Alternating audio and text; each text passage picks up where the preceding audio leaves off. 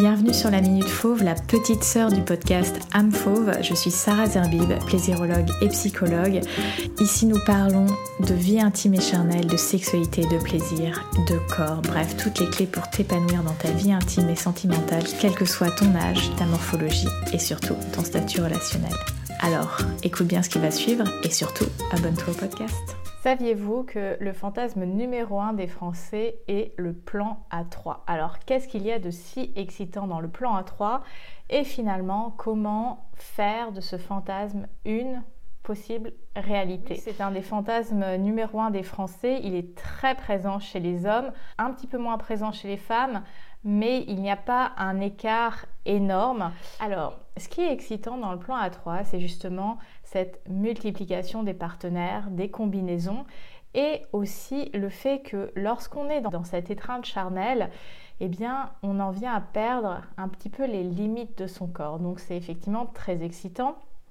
Et puis, il y a en plus ce côté un petit peu voyeur qui s'ajoute à l'équation. Donc, euh, c'est pour cela que aujourd'hui, le plan A3 est un des fantasmes numéro un chez les Français. Pour moi, dans cette minute, je voulais justement vous amener de la lumière sur comment créer les meilleures conditions pour un plan A3. Alors, des fois, il y a des plans A3 qui vont se manifester un petit peu naturellement. On est dans une soirée, il y a de la séduction et parfois on en vient avec des personnes peut-être qu'on connaît ou avec des personnes qu'on a rencontrées dans la soirée où va y avoir cette, cette alchimie et cette proposition de potentiellement rentrer à trois, tous ensemble. Et puis, il y a des personnes, euh, surtout maintenant avec l'avènement euh, des applis de rencontres, il y a de plus en plus aussi de, de sites libertins, des personnes qui vont être dans une démarche active pour assouvir ce fantasme. Et les points essentiels pour créer les bonnes conditions à la réalisation de ce fantasme, le premier, sans surprise, c'est vraiment le consentement. Euh, je vais te partager une petite anecdote. Moi, il m'est arrivé une fois une situation où on avait eu un échange avec un date et il me dit ah bah ça c'est un de mes fantasmes et je lui dis bon bah ok donc j'étais consentante sauf que la manière dont il a organisé le truc c'est que je ne savais pas que l'autre femme serait là alors que je devais le voir donc là il y avait eu un moment vraiment déjà de maladresse. Euh, il n'y avait pas eu une communication suffisamment claire dans, euh, dans cette euh, situation. Et donc, pour moi, c'est hyper important que ce soit dans une soirée où ça vient à glisser versus quelque chose qu'on organise avec un date ou bien un, une partenaire.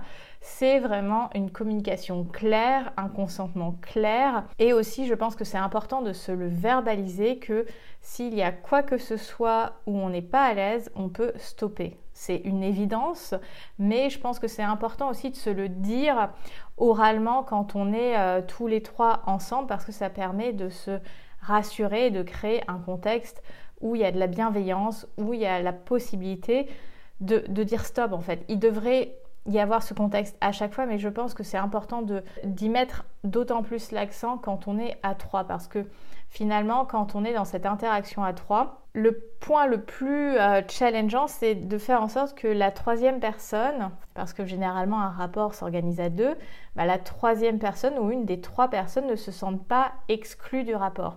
Et ça, effectivement, euh, surtout quand on entre dans la partie potentiellement pénétrative du rapport, c'est un petit peu plus difficile. Euh, donc je pense que c'est important vraiment de communiquer clairement sur euh, les envies, les attentes, les limites, ce qu'on ne veut absolument pas faire peut-être avant un rapport à trois, ce qui nous est nécessaire. Par exemple, dans l'organisation d'un plan à trois, ça peut être aussi bien, mais ça, je vous invite de, le faire avec n'importe quel date ou partenaire, c'est de demander un dépistage récent en termes d'IST-MST. Comme ça, pour tout ce qui est sexualité orale, même si potentiellement vous ne vous protégez pas, il y a moins de risques. Et après, je pense que c'est important parce que parfois c'est le genre de situation qui arrive parce qu'on a un petit peu bu, parce que peut-être des personnes ont consommé certaines substances, etc. Je pense que c'est important de garder un discernement parce que euh, le consentement, il est aussi concomitant au fait d'avoir tous ces moyens pour euh, penser, répondre, agir. Et donc, euh, si vous sentez une des personnes peut-être un petit peu trop alcoolisée, de lever le pied parce que peut-être c'est quelque chose qu'elle va regretter. Même si on dit oui sous l'emprise de l'alcool, est-ce que je dirais oui en étant sobre? Donc euh, c'est vraiment d'avoir cette vigilance autour du consentement, de la communication. Et pour créer ce côté euh, justement très excitant dans cette mêlée des corps, c'est d'être euh, dans un partage, dans cette, dans cette séduction, dans ce jeu de regard, peut-être de se verbaliser, ah bah tiens, j'ai envie que tu me fasses ça, ah bah tiens, rapproche-toi ici. En fait, c'est vraiment d'être dans cette démarche inclusive des deux partenaires que je vais avoir. Et ça, c'est possible que dès lors qu'il y a de la parole, dès lors qu'il y a de la communication. En fait, c'est un des éléments clés pour n'importe quel rapport sexuel que d'avoir cette communication. Et quand on est deux, trois, quatre, plus de partenaires, c'est important d'avoir cette communication en amont si on prépare le rapport, si c'est un fantasme anticipé, pendant la soirée ou autre, pendant le rapport en tant que tel, parce que c'est effectivement en s'assurant que tout le monde va bien, que je peux mettre ma main ici, que euh, je peux embrasser la personne là, que les choses vont être plus fluides et créer ce contexte de sécurité, mais à la fois d'excitation parce qu'on est dans la verbalisation, l'anticipation de ce qui est en train de se passer. Après, effectivement, un détail important, si on fait l'amour avec deux femmes, important de changer de préservatif entre chaque pénétration s'il y a euh, cette, euh, euh, carte qui est tirée dans le rapport, de bien faire attention à se laver les mains afin que voilà d'une muqueuse à l'autre ça ne soit pas trop dans le mélange parce qu'on ne sait jamais.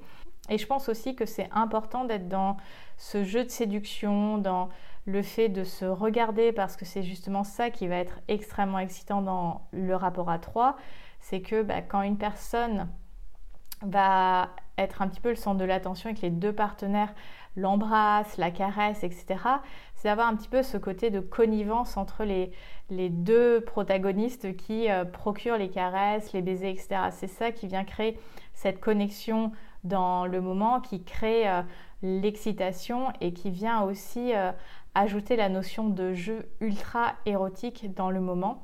Euh, je pense aussi, comme dans n'importe quel euh, rapport, la lenteur est aussi très importante quand on a ces rapports à plusieurs parce que ça permet de laisser de l'espace à la fois à la communication, à la fois des uns, des unes, des autres, et aussi de se dire, ben, en fait, on a des respirations, on a des temps un petit peu de pause où on peut assimiler ce qui est en train de se passer parce que plus on est dans cette interaction à plusieurs et plus il y a de sensations. Et donc, à un moment, ça peut être trop pour notre tête et il va se dire mais qu'est-ce qui est en train de se passer? Donc je pense que les clés ça va être vraiment de la communication, s'assurer du consentement mais vraiment tout du long mais comme dans n'importe quel rapport, s'amuser dans ce jeu de séduction, dans ce jeu érotique, être dans la connexion des regards, voir la, voir la synchronisation de, certains mouvements, et puis de créer euh, ce ralentissement en fait, pour vraiment être dans l'appréciation